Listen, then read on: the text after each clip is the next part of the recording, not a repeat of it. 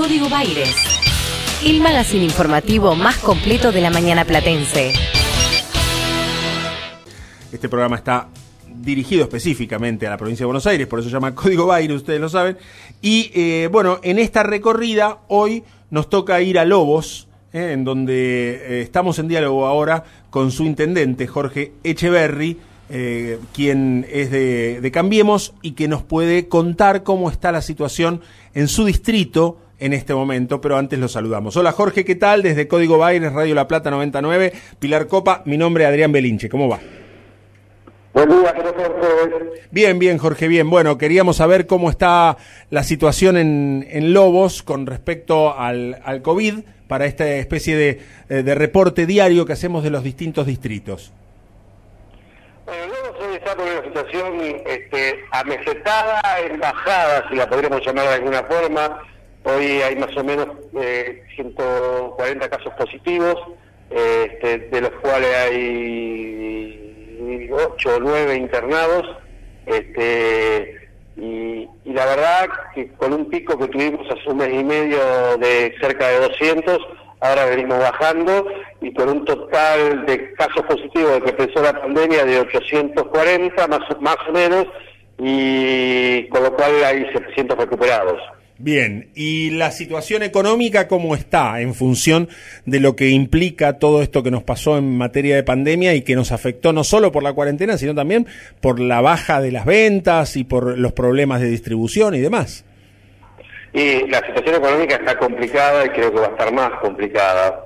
Eh, esto la verdad que cortar el flujo de trabajo también corta por añadidura el flujo de dinero, ¿no? Uh -huh. Yo creo que eh, la, la, la, la, cuarentena, si se puede llamar cuarentena, en su principio estaba bien, lógica, con resultados excelentes, este, y después, claro, eh, hoy se ha, se ha grabado casi siete meses de actividades absolutamente paradas, imagínense que hay gente que hoy es increíble, yo gente que conozco, que de haber tenido un pasar normal, digamos, una clase media-media, de un pasar normal, este, con su auto 2016, 2015 en la puerta de su casa y hoy no tener para comer. ¿eh? Eh, es la verdad que la situación es, es muy, muy complicada. En, en, lo que respecta a, al distrito que, le toca gobernar, ¿qué particularidades tiene en función de lo productivo? En, básicamente, ¿a qué se dedica y cómo afectó eh, a la vida de la gente, de tanto sea de productores agropecuarios, cuanto de personas que viven en el casco urbano? Eh, mira, Lobos tiene una, un, más o menos unos 45.000 habitantes, de los cuales 40.000 están en el eje urbano de la ciudad de Lobos. Mm. Este, tiene pueblos muy chiquitos, yo soy de uno de ellos, eh, de 150 habitantes. Elvira, ¿no? La ¿Sos? mayoría de la gente está concentrada mm. eh, eh, en la ciudad cabecera. Mm. de los 45.000 habitantes, 40.000 están en la ciudad cabecera. es, una, es un partido que vive... Este, mucho de campo, eh, hay una actividad agropecuaria este, muy intensiva y de mucho peso, eh, pero también es, un, es, una localidad que también vive mucho de los servicios y de la industria. Y para que te des una idea, tiene varios servicios de transporte que están muy complicados en este momento. Uno de los servicios de transporte, no, tengo información que digna de hoy, pero hace unos meses atrás eh, tienen más de 200 empleados y estaba pensando en cerrar para Lobos es muchísima gente este, eh, si cierra. Eh, y una actividad este, comercial bastante grande de lo que es el negocio, hilandería, comercios y demás.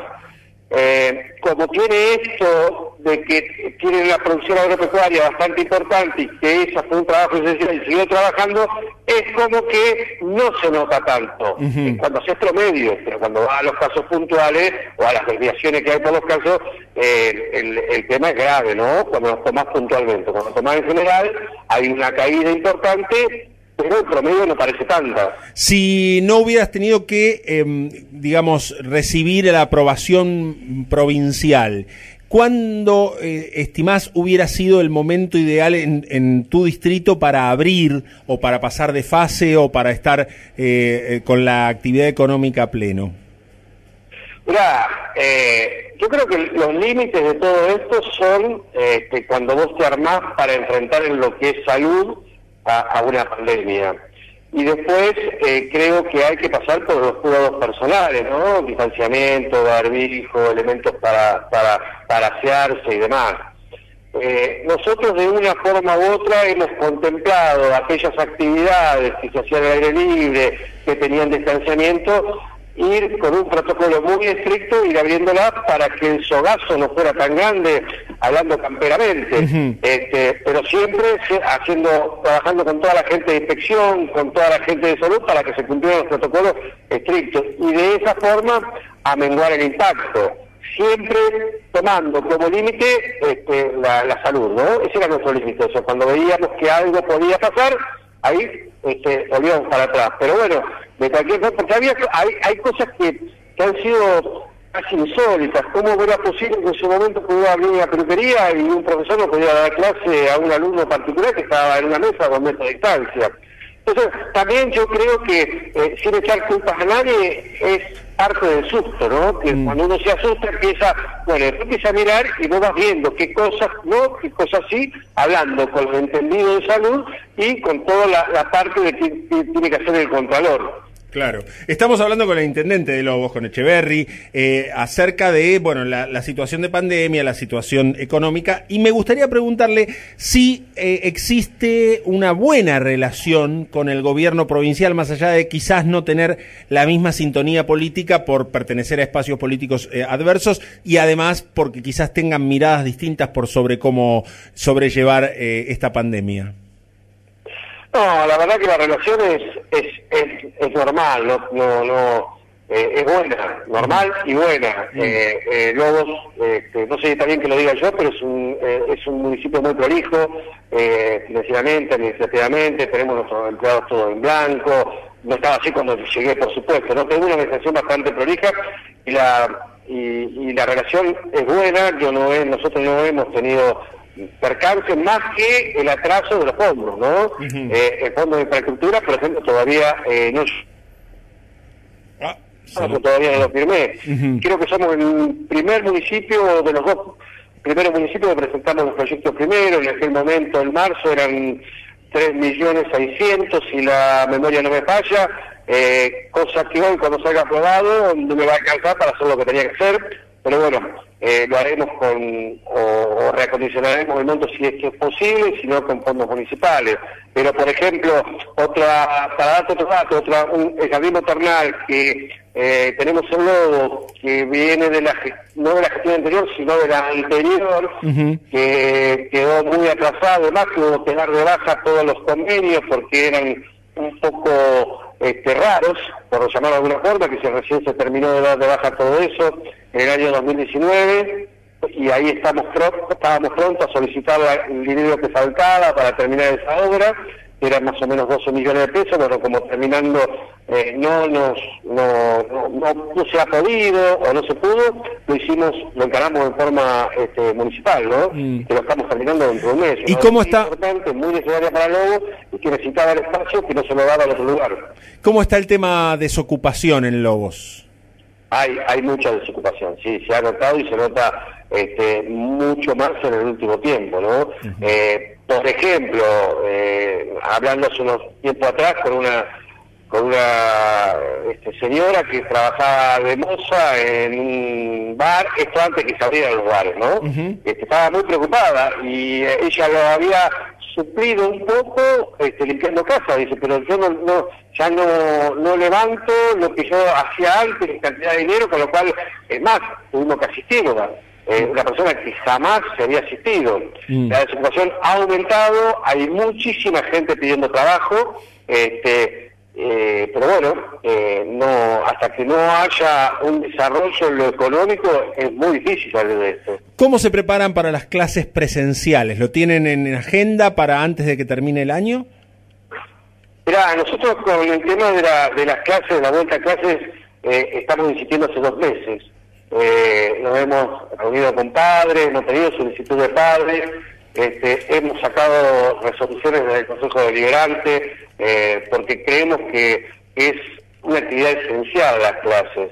Y no solo porque haya que volver, sino sobre todo el objetivo nuestro es poner en tela de discusión cómo hacer, porque si no nos, va, nos iba a encontrar el año que viene, nos va a encontrar sin este, empezar la clase porque vamos a estar discutiendo cómo lo, cómo lo hacemos. Entonces nuestro objetivo principal era ponerlo sobre la mesa para que se, se discutiera cómo, cuándo, dónde. Y para empezar a evaluar situaciones. Por ejemplo, eh, Lobos tiene muchas escuelas en la zona rural escuelas que cuando se hicieron en la población rural era mucho más que la que hay hoy, por lo cual espacio sobra, y hay varias escuelas que no tienen más de 10 alumnos, o sea que en esas escuelas estamos pidiendo que se den todos los años, ¿no? No solo aquellos que han tenido problemas como se ha desarrollado hasta ahora, sé que eh, un protocolo antes de ayer de 70 páginas, en este momento tengo el director de educación eh, y toda la la gente de la docencia eh, tratando de implementarlo y demás.